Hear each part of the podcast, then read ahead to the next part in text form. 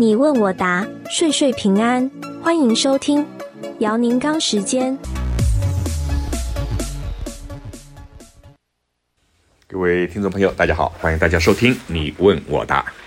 呃，一个礼拜过去了，我们报税已经结束，大家相信都比较轻松。这个礼拜，那么。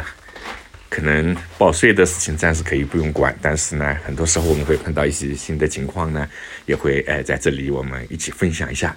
今天我们 这位朋友的问题是，他说，呃，我有一个公司，这是一个 corporation，那么 corporation 没有做任何运作，只是投资进去。现在呢，我们又投资到一个 LLC 里头做具体的运行。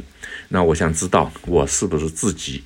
可以在这个 LLC 里头工作发工资，呃，这样做是不是合法？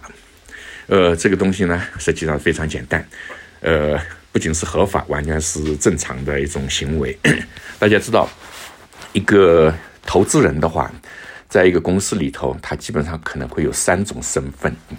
第一种身份本身就是投资人，比如说在 corporation 里头你是 shareholder，或者在 LLC 里头呢，你是个 member。这是第一类。那么您的收入呢，主要是公司有盈利的话，那么您可能在 corporation 呢会有红利，所谓的 dividend。如果在 LLC 里头呢，根据 LLC 里头它具体选择哪一种报税类型的话呢，也可能是有红利，也可能是普通的那个呃所谓的 operating 的 income 的那个 pass through 到你个人的报税里头，这都是可以的。